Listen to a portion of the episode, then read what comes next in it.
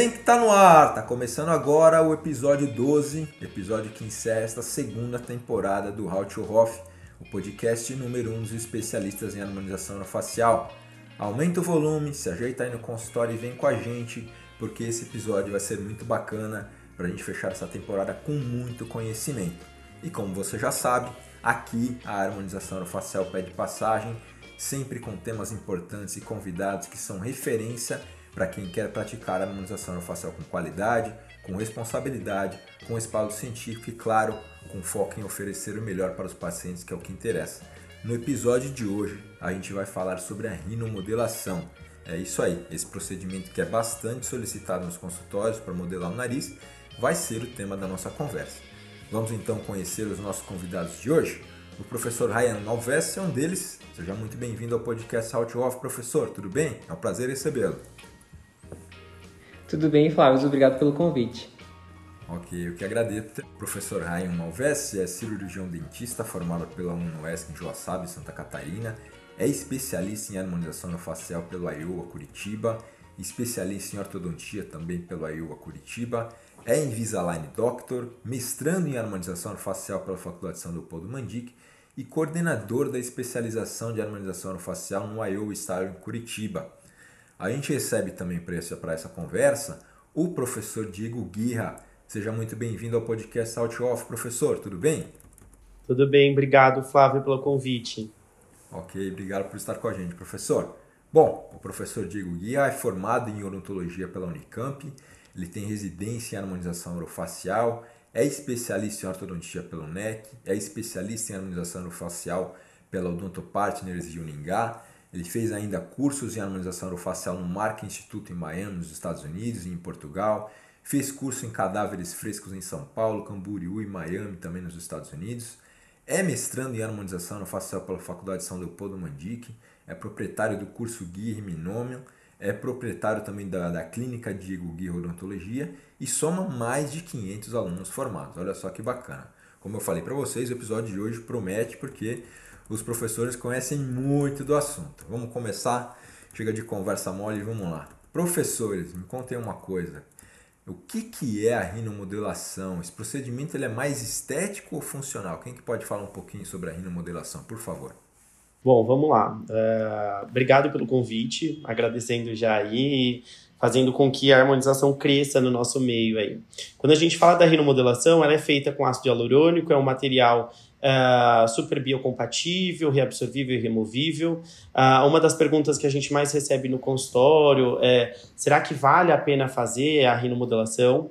Uh, a gente sabe que é um procedimento seguro, feito com anestesia local, e a gente consegue transformar o nariz do nosso paciente num nariz que desejável, né? Um nariz que ele consegue é, trazer uma ponta diferente, empinar esse nariz, transformar a estrutura óssea, fazer com que esse paciente se sinta bem, tanto de frente quanto de lado quando a gente fala sobre o nariz dele. Professor Ryan, fica à vontade. É, então, esse procedimento ele é de uma forma estética, mas muitos pacientes, como eles relatam é, essa questão de muitas vezes terem um trauma ou por, pelo nariz deles é, não ser uma coisa tão harmônica ou que combine com a personalidade do, do paciente, muitas vezes a gente acaba fazendo uma rinomodelação para corrigir essa depressão. É, que muitas vezes a, os colegas, os amigos não notam é, essa, esse problema na pessoa, mas é, uma, mas é algo que incomoda. Então é algo estético, mas ele está muito ligado a essa questão psicológica do paciente também. Vale lembrar que a rinomodelação ela é, ela é feita simplesmente pela estética, né? É, quando a gente fala sobre função, a gente é, parte do princípio que o paciente tem outros tipos de problema na cavidade nasal, que aí tem que passar por uma cirurgia, que a rinomodelação em si ela não vai ajudar a não ser esteticamente. Uma coisa que eu fui pensando aqui, como vocês falaram, ele tem mais um viés estético, né? Mais para fazer um, deixar o nariz mais harmonioso, sim.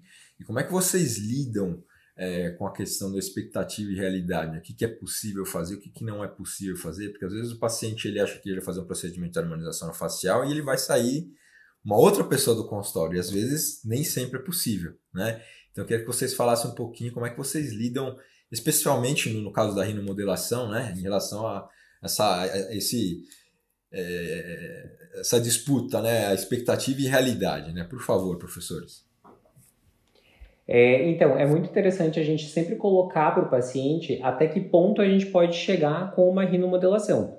Porque, por exemplo, a gente não consegue reduzir o tamanho do nariz. A gente consegue fazer aplicação em algumas áreas que vão deixar o nariz mais harmônico. Então, a gente sempre precisa estar tá alinhando isso com o paciente. Então, a gente é, faz uma fotografia de frente, de perfil e mostra isso para o paciente como é que a gente vai conseguir fazer essa correção. Claro que é, nem todo mundo tem uma indicação para rinomodelação. Então é muito importante que a gente sente com o paciente, faça uma consulta é, e explique certinho até que ponto a gente consegue chegar com um ácido hialurônico.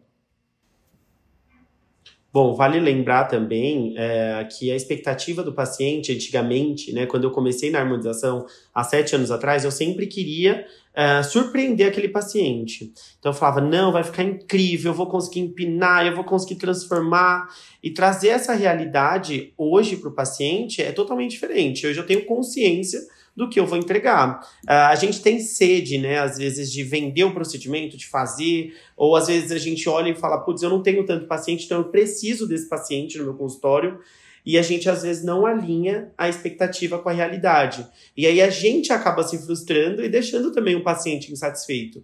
Então, é, o que o Ryan falou sobre tamanho, sobre medidas, a gente respeita essas medidas no nosso limite, a gente não ultrapassa isso e jogar, jogar limpo com o paciente. Se você quer algo que seja expressivo, definitivo, mudanças é, grandes, não dá para a gente pensar na rinomodelação. Aí eu acabo indicando parceiros meus de rinoplastia ou até mesmo otorrinos que vão trazer um resultado incrível e satisfazer esse paciente. Ok, bacana. E, professores, é, a gente pode. Tem, tem uma classificação assim de tipos de narizes? Todos eles podem ser, é, receber o procedimento? Como é que é que, que funciona nesse aspecto? Né? Imagino que, assim, para quem não conhece, o nariz é tudo igual, mas vocês que têm Conhecimento técnico, obviamente que não. Esse aqui é mais, é mais achatado, esse aqui é mais largo. Eu imagino que vocês aí as classificações de, de tipos de nariz, né? Como é que é isso? Sim, na verdade, é, existem diversos tipos de narizes. A gente coloca três classes que são mais comuns, que são os caucasoides, negroides e asiáticos. Você consegue perceber aí pelo vídeo que o Ryan tem um nariz diferente do meu.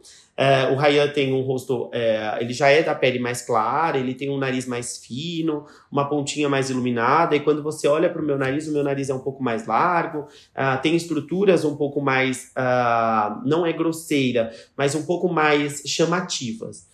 E quando a gente classifica cada nariz, um nariz caucasoide é como o do Ryan, um nariz mais fino, mais delicado, a sua estrutura ela quase bate iluminação por completo, uma ponta mais fina, cartilagens mais finas. O nariz negroide, as cartilagens são mais grossas, a estrutura óssea é um pouco mais baixa, as angulações são alteradas, e o nariz asiático é aquele paciente que vem e não tem nada de dorso, da estrutura óssea em si bem formada, as cartilagens também são mais grossas, ponta também é um pouquinho mais grossa, e a angulação ela acaba sendo um pouco mais normal.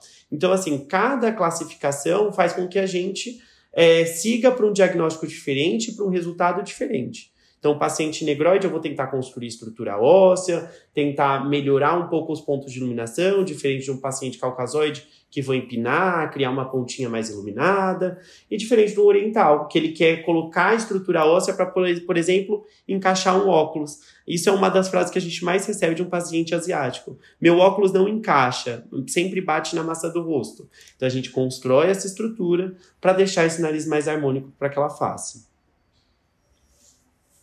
Exatamente. Todas essas estruturas que o Diego mencionou são muito importantes para a gente conseguir analisar o perfil de cada nariz.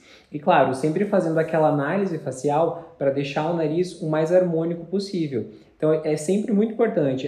Sua descendência, as características né, do, do paciente, é, genéticas. As características desse paciente, a genética, a gente precisa analisar toda essa questão para daí sim conseguir fazer um planejamento e ver se a gente vai chegar é, aonde o paciente quer que isso é o mais importante. Não é aonde eu quero chegar com é, a harmonização desse paciente, e sim aonde ele imagina. A gente tem que alinhar muito, muito bem essa questão de expectativa, porque aquele nariz que ele tem essa parte da giba aqui do dorso mais saliente, muitas vezes a gente não consegue é, corrigir tudo. Então é muito importante a gente alinhar isso com o paciente para chegar no melhor resultado e deixar o nosso paciente satisfeito, né?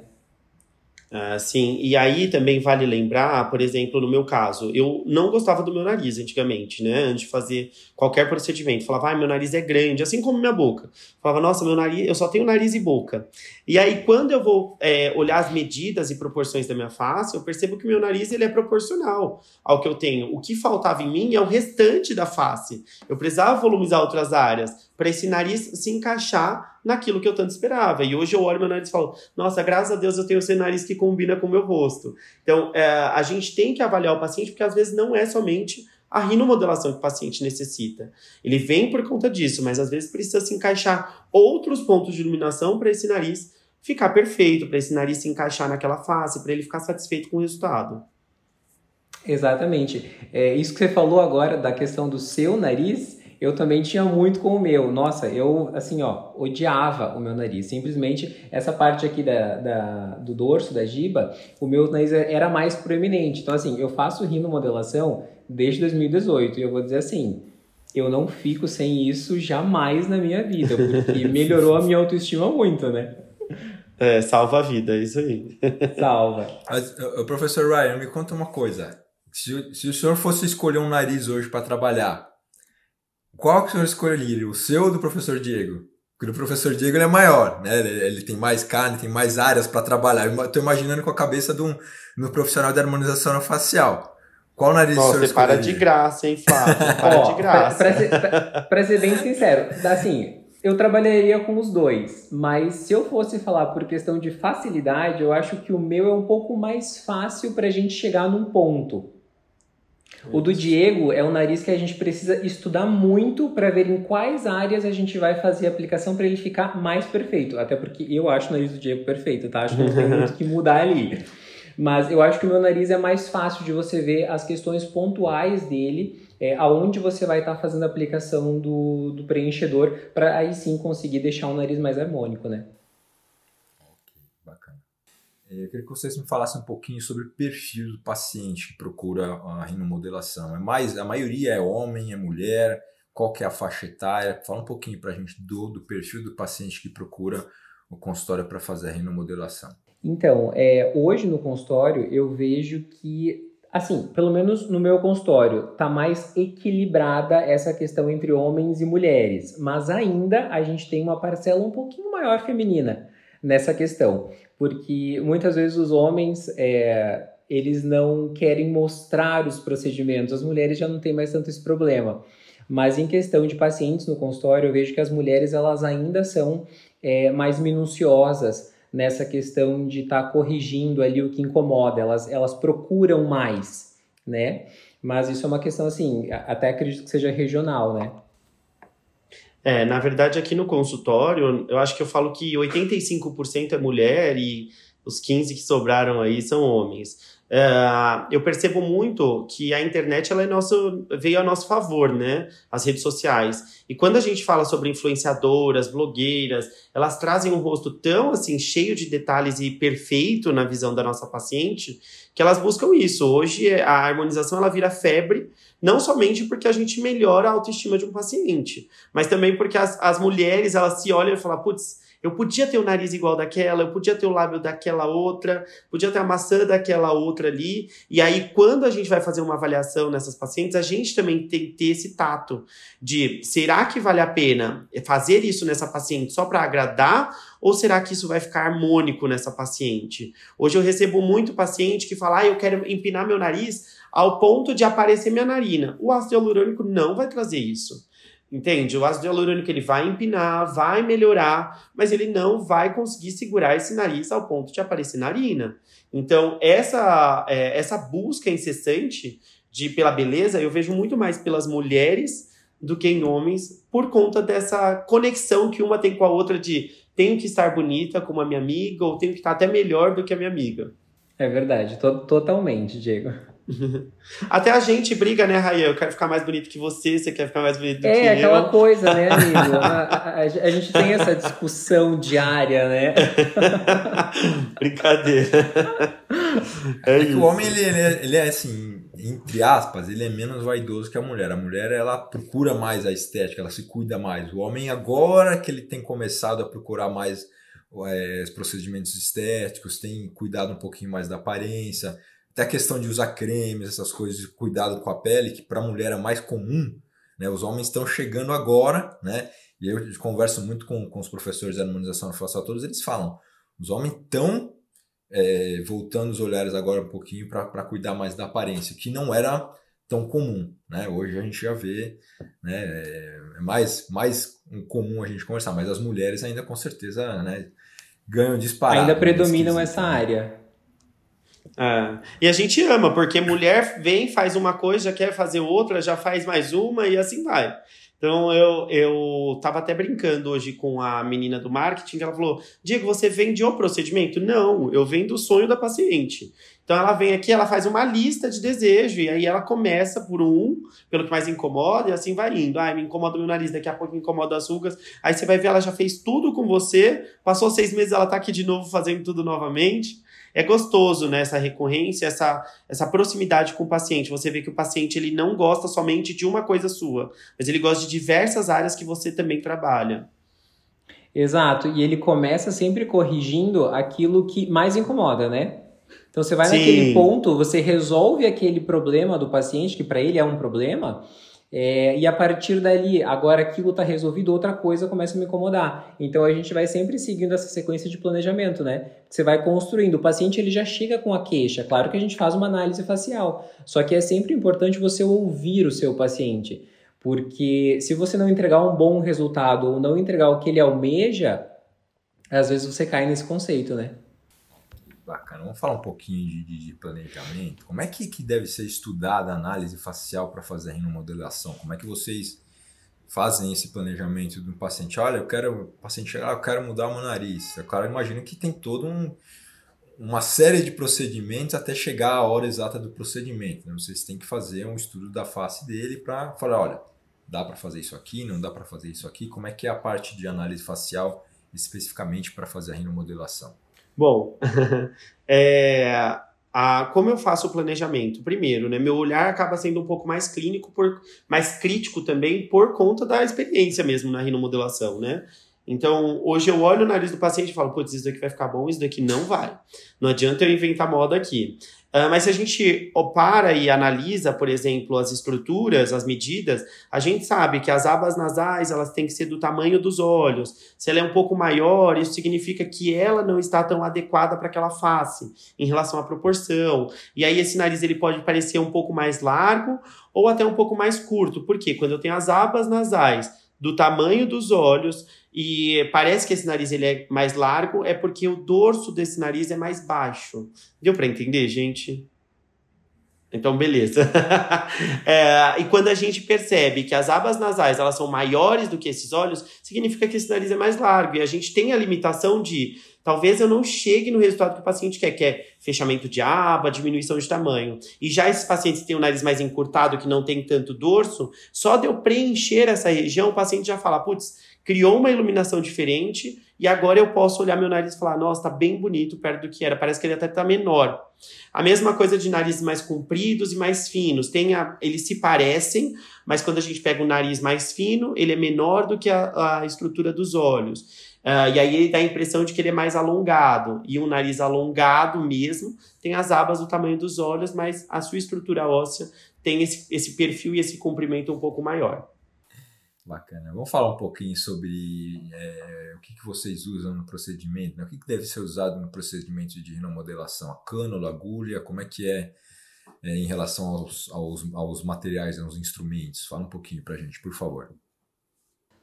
Então, a gente tem que sempre analisar essa questão de cânula ou agulha. Claro que, assim, é, a gente vai muito pela questão de segurança de procedimento. Então, é, hoje, quando se fala em segurança de preenchimento, a gente utiliza a cânula, né? A cânula, é, ela não, ela, a ponta dela não vai perfurar os vasos, toda essa questão de segurança do procedimento. Mas assim, com agulha, muitas vezes a gente consegue fazer aplicações pontuais é, que a gente gera um resultado melhor para o nosso paciente. E ambos os procedimentos eles são seguros desde que o profissional ele entenda a técnica que ele está aplicando. Então, quando você vai fazer um preenchimento, não só para a região é, de nariz, de rinomodelação, é, não importa qual dos, se for agulha ou se for cânula você vai utilizar, mas que você sempre lembre de seguir uma técnica exata e fazer a aspiração. Ambos vão entregar um resultado excelente para o teu paciente, só que vai do domínio da técnica de cada profissional, tá? Porque, por exemplo, quando eu faço uma rinomodelação, eu associo. Às vezes eu uso a cânula e a agulha, né? Só que aí eu sei das áreas em que eu posso estar fazendo essa aplicação. Bom, é, a gente vê muito sobre isso, né? Eu acho que é uma pergunta tão é, falada e eu acho que as pessoas têm tanto medo do nariz em si. É legal a gente entrar num podcast para falar sobre rinomodelação, para pessoas que trabalham com harmonização, para desmistificar isso.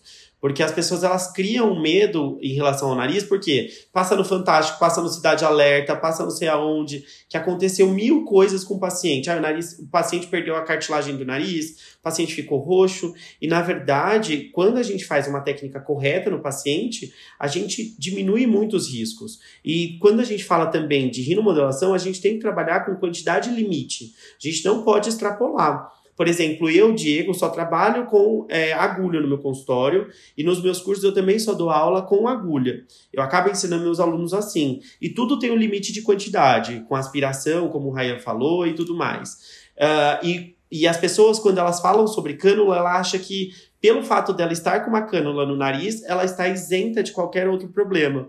E como a região nasal ela tem vasos muito finos, são capilares sanguíneos, principalmente na região de ponta, uh, dependendo da quantidade de material que você coloca ali naquela região, você também pode causar uma intercorrência ou até mesmo uma complicação como a necrose. Então, assim, é, a, o resultado final que você tanto espera, você pode fazer tanto com agulha quanto com cânula, desde que você esteja seguro do que você está fazendo e aplicando uma técnica correta. Exatamente. É isso que você colocou de dessa questão da cânula, da gente, de, dos profissionais se sentirem muito seguros utilizando ela. É claro que ela auxilia, né? Ela auxilia ali pela questão anatômica dela. Mas é, eu já fiz aspiração positiva em rinomodelação com cânula 22G. Então, assim, eu posso falar, assim, com conhecimento que não importa se eu estou usando uma cânula ou se eu estou, estou usando uma agulha, se eu não dominar a técnica, se eu não souber é, aplicar é, a execução correta do procedimento, você vai ter uma intercorrência. Então, é fácil de você ter uma intercorrência se você não sabe o que você está fazendo. Então, assim, é, quando eu tive a minha aspiração positiva com uma cânula 22G, eu confesso que eu fiquei extremamente surpreso. Porque assim, a gente aprende nos cursos é, que, nossa, você está usando uma cânula, você não precisa nem aspirar. E assim, desculpa, mas isso é um mito. Você deve aspirar com qualquer é, material que você esteja colocando no teu paciente, porque a aspiração pode ser positiva. Todo paciente tem variação anatômica e, bom, a gente teve uma aula fantástica no mestrado, né, amigo? A gente sabe que é, a variação anatômica ela acontece em praticamente todos os pacientes. Então a gente precisa seguir uma técnica correta para você não ter um problema ou até perder o seu sono, porque você pode ter causado uma intercorrência no teu paciente, né? Eu, eu ia fazer a pergunta sobre intercorrência mais para frente, mas já que vocês tocaram no assunto, né? É, como é que é, quais são as, as principais é, intercorrências que podem acontecer no procedimento de remodelação e como é que vocês devem agir aí para resolver, né? Um mínimo sinal de, de uma intercorrência, como é que vocês devem proceder? Queria que vocês falassem um pouquinho, por favor. Então, na, na, na região nasal, a gente pode ter é, pode ter necrose, você pode ter embolização de vaso, você pode ter uma necrose por embolização de vaso ou uma necrose por compressão. É, então, assim, são, são várias é, os, é, os tipos de, de intercorrência que a gente pode ter, mas todos eles acabam levando a uma necrose. Né? A gente pode ter também é, a maurose do paciente, que é a colocação de, de preenchedor numa artéria onde vai estar tá podendo gerar uma possível cegueira nesse paciente. Então, assim, é aquilo que a gente volta a falar. E assim, o Diego, o Diego e eu, a gente dá curso. Então, a gente sempre, sempre pega profissionais iniciantes. e tem que tomar muito cuidado nessa questão de técnica. Se você executa uma técnica segura, a possibilidade de você não ter uma intercorrência é maior.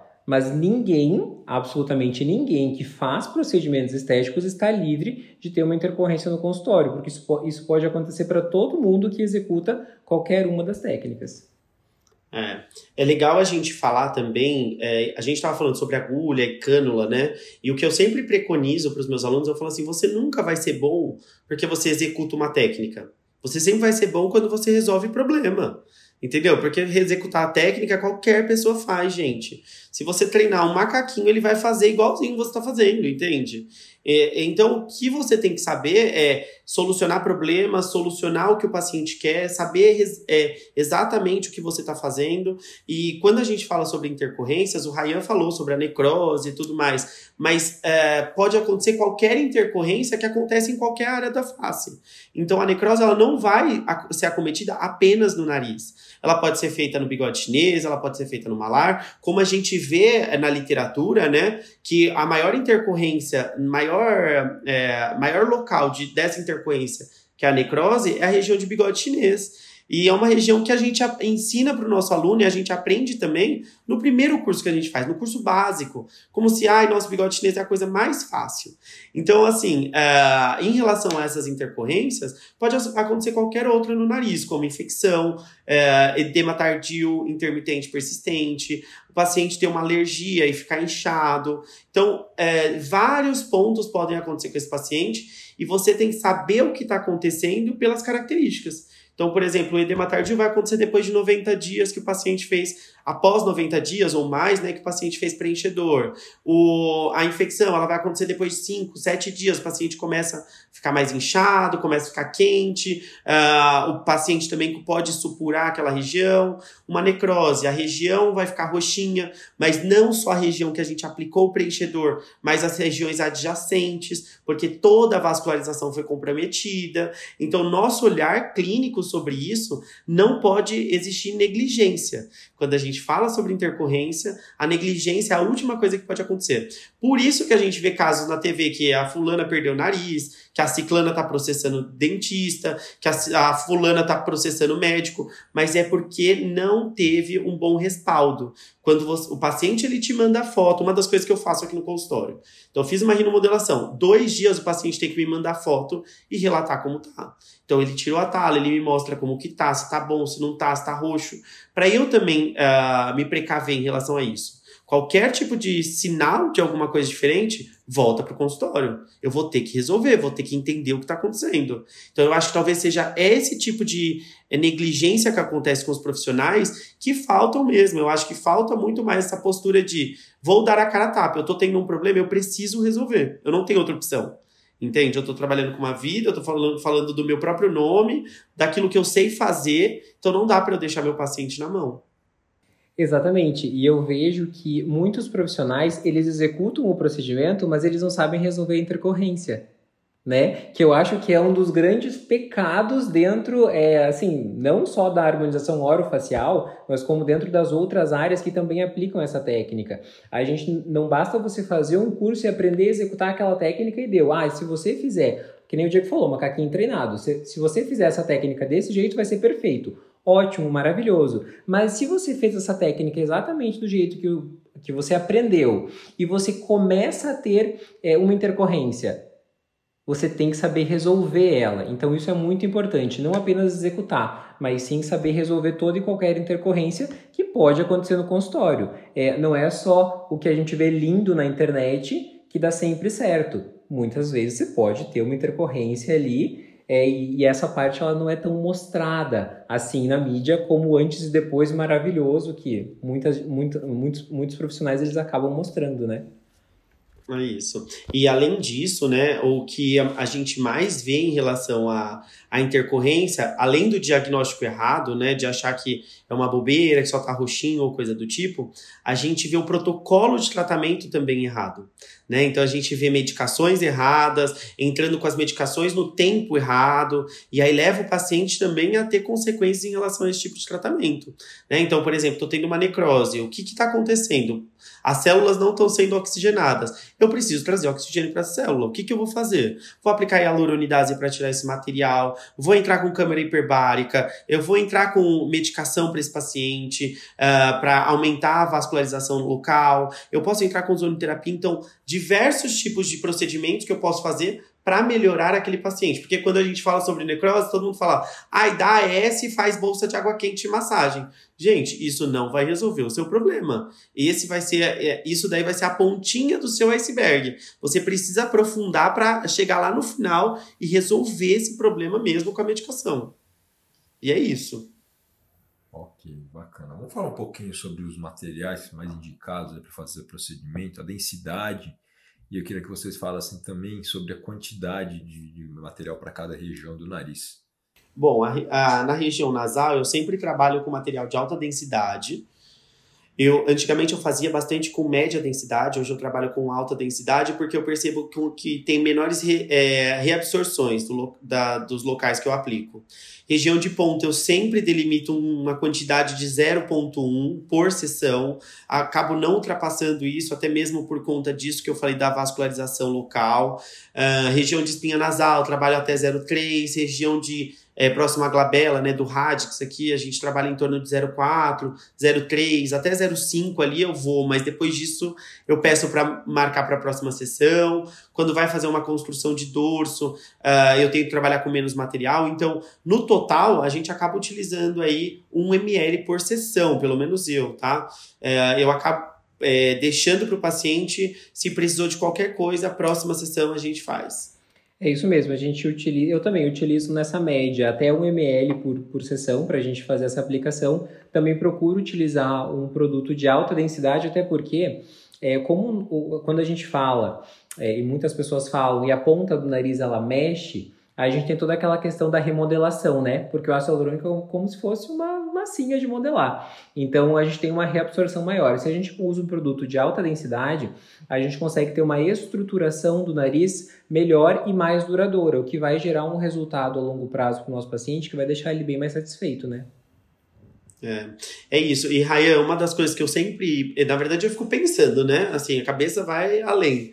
E aí eu sempre coloco também em xeque o fato da reabsorção acontecer por conta da resposta inflamatória, né? O material, o ácido hialurônico, a maioria das vezes a gente coloca em camada de gordura, derme profunda, e na estrutura nasal a gente vê que não tem grande camada de gordura, né? Então, quando a gente coloca em derme, uh, ou até mesmo próximo à musculatura, vai ter mais vascularização, vai ter mais é, é, reação inflamatória e mais reabsorção é, consequentemente desse material. É isso aí, eu também noto isso no consultório. É por isso que o ideal, né, é sempre a gente estar tá usando essa reticulação um pouquinho maior para aí sim que a gente conseguir ter uma estabilidade do resultado, né? Total, total. E uma coisa que eu faço, o Raya falou sobre mexer a pontinha do nariz do paciente, né? É, eu acabo trabalhando com toxina na região inferior do, do nariz. Porque quando eu paraliso essa musculatura, né, que está associada tanto da, da columela com o orbicular da boca, eu consigo relaxar essa musculatura fazer com que essa, esse movimento não aconteça e esse material tenha um pouco mais de duração, que é o que o paciente sempre espera, mais duração do material. Pelo paciente dura 10 anos, né? Para a gente tem que durar menos porque a gente precisa desse paciente recorrente. Mas para o paciente tem que durar 10 anos esse procedimento. É, esse pontinho de toxina nessa região é fantástico. Eu também coloco, porque até se você ver a minha ponta do nariz, ela mexe. E eu tô sem toxina agora, então isso tem uma reabsorção maior do meu preenchedor. É isso. Bom, eu vou perguntar uma, fazer mais uma pergunta para vocês. Queria que vocês falassem um pouquinho sobre os tipos de rinomodelação. A gente pode classificar, existem tipos de, de, de rinomodelação. Para quem é leigo como eu, assim, é um procedimento no nariz, né? Mas imagino que não, imagino que cada área tem aí um, um tipo de abordagem e que vocês têm uma, uma classificação para cada para cada parte, para cada abordagem do nariz. Queria que vocês falassem um pouquinho sobre isso, por favor. Bom, eu falo aqui. Então, quando a gente é, começou na harmonização, rinomodelação era algo que, meu Deus, não pode ser feito. Aí todo mundo começou a fazer. Ácido hialurônico é, é, era primordial. E hoje, faz uns dois, três anos que a gente tem visto outras técnicas acontecerem no mercado. Então, por exemplo, existe a rinomodelação com ácido hialurônico, existe a rinomodelação com fio de PDO, é, que também é um material é, bioestimulador de colágeno, né? E ele faz com que, como você coloque ele em alguns pontos, ele cria um pouco de volume. A gente vê também rinomodelação com fio de nylon para fechar as abas nasais do paciente. E a gente também vê a rinomodelação estruturada, que é o pessoal mais fala. Hoje em dia tem ganhado muito nome a rinomodelação estruturada. Era algo que eu fazia no meu consultório. Eu cheguei a fazer todos esses tipos de rinomodelação. Hoje eu trabalho só com a rinomodelação com ácido hialurônico. É, a cirúrgica mesmo, que é a estruturada, ela tem ganhado cada vez mais espaço, onde eles abrem por dentro do nariz, sutura cartilagem, consegue fechar um pouquinho das abas fazendo alectomia. Alguns profissionais até fazem a raspagem da giba. Então, é, é praticamente uma rinoplastia, né? uh, hoje em consultório.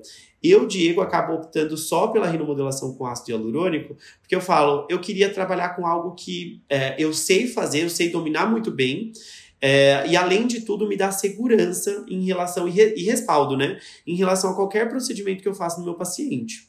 Uh, quando eu comecei a fazer rinomodelação com fios, por exemplo, eu percebia bastante caso de infecção, porque é uma região que o paciente passa bastante a mão, mulher passa maquiagem, é, então acabava tendo um pouco mais de infecção.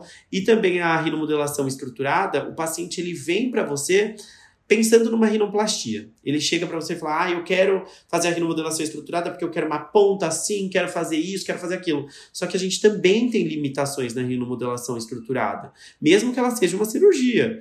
Então, eu particularmente não tive, eu tive bons resultados, mas sabe quando você fica meio Ai, será que eu vou dar conta? Será que o paciente vai ficar satisfeito? O paciente volta com você, você fica, e aí, você gostou? E o paciente, eu amei. Você olha e fala, putz, podia ter ficado melhor. Então, é por isso que eu acabei optando a, a ficar somente na rinomodelação com ácido hialurônico. Mas a gente vê diversos profissionais hoje fazendo rinomodelação de outras maneiras e chegando em resultados incríveis. Eu e o Ryan tem um, temos um amigo em comum, que é o Gabriel, que está no mestrado. E ele faz rinomodelação estruturada e assim, como ninguém. Você olha a rinomodelação dele e fala, caramba, o cara sabe fazer a cirurgia, ele é bom no que está fazendo. Mas quando eu, profissional, olho, eu, Diego, para fazer um paciente, falo, putz, eu prefiro indicar esse paciente para outro profissional para fazer uma rinoplastia ou até mesmo uma rinomodelação estruturada com outra pessoa que talvez seja melhor do que eu. Concordo plenamente com, com a colocação do, do Diego, porque essa parte de a parte estruturada, né, da rinomodelação, ela é fantástica, tem resultados assim, ó, incríveis que você falou do Gabriel, sério. É, os, os resultados do Gabriel nessa parte de rinomodelação são fantásticos, mas é uma técnica que ele domina muito bem. É, então eu acredito que a gente precisa sempre analisar essa questão é, até onde vai o meu limite como profissional, né? É, o meu limite é tal, então você estipula esse limite e a partir dali você vai colocando uma metinha maior para você conseguir é, ultrapassar ela. Então a gente sempre precisa é, estruturar isso também. Eu trabalho no meu consultório apenas com a rinomodelação com ácido hialurônico e algumas vezes eu uso ali é, um fio de PDO para dar uma estruturada no nariz também, como o Di falou, é, ele é um, um, bioestimulador sólido, né? Então a gente consegue ali aumentar é, um pouco a espessura dérmica também dessa região, então a gente estrutura melhor. É, mas eu acho que vai do domínio de técnica de cada profissional. É, do que você mais se adequa, do que você tem mais conforto em trabalhar no seu consultório, para assim você não ter, é, é, talvez, sei lá, perder algumas noites de sono porque você fez um procedimento que você não tem uma segurança tão, tão grande nele, né? É, eu acho que é isso. O Ryan falou, a, a última frase do Ryan é, foi perfeita, que é tipo, perder noites de sono. Eu já perdi tanta noite de sono por causa de um Botox, antigamente, há sete anos atrás, quando eu comecei. Eu olhava o Botox e falava, meu Deus, será que a sobrancelha da paciente ficou boa? Fazia um lado e falava, ai meu Deus do céu, será que tá inchado? E hoje eu olho e falo, putz, eu preciso ficar na minha zona de conforto, eu preciso aprimorar cada vez mais para eu ser bom no que eu faço. Então, hoje eu faço a minha rinomodelação com ácido hialurônico, eu, eu mesmo me aplaudo. Eu falo, caramba, isso daí ficou 10. Ficou muito bom, o paciente vai amar. E aí, quando eu entro numa cirurgia, é aquilo, o paciente amou meu resultado, mas poderia ter ficado muito melhor se eu tivesse mandado ele para outro profissional ou se eu nem tivesse colocado a mão. Então, é, eu acho que quanto mais a gente estuda e quanto mais a gente se aperfeiçoa, mais domínio a gente tem para falar do que a gente faz, né? Então, por isso que eu falo com tanta propriedade sobre o ácido hialurônico no nariz. Agora, se a gente for conversar sobre cirurgia, eu acho que talvez eu não seria a melhor opção entende? E eu acho que é isso, o profissional tem que saber seu limite. Inclusive, as rinomodelações do Diego são maravilhosas, né? É isso, amigos. Sobe minha bola aí. Isso aí, amigo. Então, ó, vamos empinar o meu nariz só mais um pouquinho. é isso. É isso Bom, aí. A gente, tá, a gente tá chegando ao final do programa. Vou fazer uma última pergunta para vocês. Primeiro, eu vou pedir para o professor Ryan responder e para o professor Diego. Tem alguma dica que vocês gostariam de dar para alguém, para o especialista em harmonização facial que gostaria de entrar nessa área de rinomodelação, né? O que, que ele precisa se aprofundar além da técnica em si, né? Obviamente, né? Mas ele tem que conhecer materiais, anatomia, né? Qual é a dica que vocês dariam para um colega que está começando na harmonização facial e falar, cara, quero trabalhar com rinomodelação? Primeiro o professor Ryan, depois o professor Diego, por favor. Então, Flávio, eu acho que quem está começando nessa área e tem interesse em talvez, é, vamos supor, eu entrei na harmonização e quero seguir a rinomodelação. Cara, aprofunda todo o seu conhecimento dentro daquilo que você quer executar. Então, assim, ó, faça o melhor curso no melhor lugar, aonde você consiga é, aprender exatamente todas as técnicas, questão anatômica, é, os produtos que você pode utilizar, as maneiras que você pode estar tá é, aprendendo a fazer a rinomodelação para você, um você ser um profissional de excelência, né? Para você conseguir executar a rinomodelação, a melhor rinomodelação da sua cidade.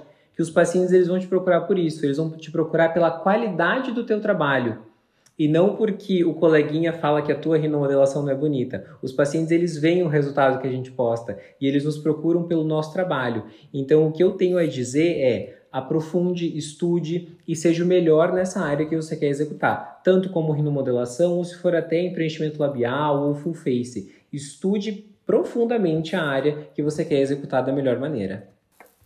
Perfeito. Professor Diego, aquela dica para o colega que, que quer entrar, que quer começar a fazer rinomodelação, o que, que você falaria? Então, além de oferecer meu curso, né, de ginomodelação, já fazendo merchan aqui, brincadeira, mas eu acho que é perder o medo mesmo, sabe? É, o que eu percebo muito nos meus alunos quando eles vêm fazer um curso meu de rinomodelação é isso. Ah, eu tenho tanto medo porque fulano falou tal coisa, eu vi tal coisa. É, e não, e na verdade eu também tinha medo de fazer um botox, como eu disse. Eu também já tive medo de fazer um preenchimento labial. A partir do momento que a gente conhece a técnica, a gente sabe o que, que pode acontecer, onde eu estou aplicando, quantidade de material, não tenho por que eu ter medo. Então, o profissional que está entrando hoje é engraçado porque a gente forma aí, sei lá, no ano 400 alunos, vai, vamos por assim. E aí, desses 400, 15, 20 destacam-se na harmonização. E os outros, onde ficaram? Eles ficaram com medo lá atrás. De, ai, eu tenho medo de oferecer para o meu paciente, de transicionar na minha clínica em relação à harmonização, da odontologia para harmonização. Eu tenho medo de é, falar para o meu paciente que eu faço e talvez eu não entregar o resultado que eu quero. Então, o medo barra muitas pessoas né? E um dia já me barrou também. E a, a dica que eu dou é: você precisa enfrentar, você não tem outra opção. É, eu, na minha vida, eu nunca tive muita opção. As opções que eu tinha, eu tinha que agarrar. Então, quando eu comecei a fazer a rinomodelação, foi isso. Eu tenho medo, eu sei a técnica, eu sei o que pode acontecer, eu sei tudo que eu tô fazendo. E eu tenho medo, eu preciso arriscar, eu não tenho outra opção. Então é fazer um bom curso, é estudar bastante, se aprofundar, como o Ryan falou, e ir em frente, seguir a, o seu, a, su, a sua intenção e até mesmo o que você quer para sua vida, né? Porque a harmonização ela, ela, tra, ela traça pra gente um futuro que às vezes a gente também não acredita que a gente vai ter. Mas quando a gente pega esse gancho de eu consigo ser melhor, eu consigo fazer diferente, eu consigo fazer uma harmonização de responsabilidade, é, de efeito, que eu vou trazer respeito para o meu paciente, que meu paciente vai me olhar como, como um doutor que sabe fazer, sabe o que está fazendo, isso já ganha totalmente o meu espaço. Então, é, eu acho que é perder o medo, focar no que você quer, estudar, estudar e estudar. Ok, professor, muito obrigado. A gente está chegando ao final de mais esse episódio né, e também da segunda temporada do podcast Out Off. Professores, muito obrigado. Foi um enorme prazer conversar com vocês. Como eu falei lá no começo, o episódio ia ser sensacional e realmente foi. Foi muito bacana, muito conhecimento, foi muito é, prazeroso conversar com vocês, conhecê-los, né? E obviamente, a gente receber essas doses aí de, de conhecimento sobre a rinomodelação. E se você quer conferir todos os episódios do podcast Out Off na íntegra, é só acessar o Spotify ou as principais plataformas de streaming. Dá para conferir toda a primeira temporada e essa segunda temporada que está acabando agora. Né? O que não falta é tema interessante para você conhecer mais aí sobre a harmonização orofacial. Compartilhe com os colegas e venha com a gente. E claro, não se esqueça de dar uma conferida também no site to Off. Lá você também pode acompanhar o podcast to Off, pode obter informações sobre os cursos e treinamentos How to Off, ler artigos e conferir os casos clínicos da equipe Outooff. Acesse agora mesmo em www.outooff.com.br e não se esqueça também de curtir a página Outooff no Instagram. É só colocar na busca lá Outooff, vai aparecer a página para você e para você poder acompanhar, ficar atualizado sobre as novidades da equipe Outooff. E por fim, em nome da equipe Bicast, que produz o podcast Outooff, eu agradeço a sua audiência e, claro, agradeço também aos professores Maristela Lobo e Roger Kirchner por confiar nesse super projeto aos nossos cuidados. É uma grande honra e um grande prazer. E preparem-se, a terceira temporada vem aí. Até breve!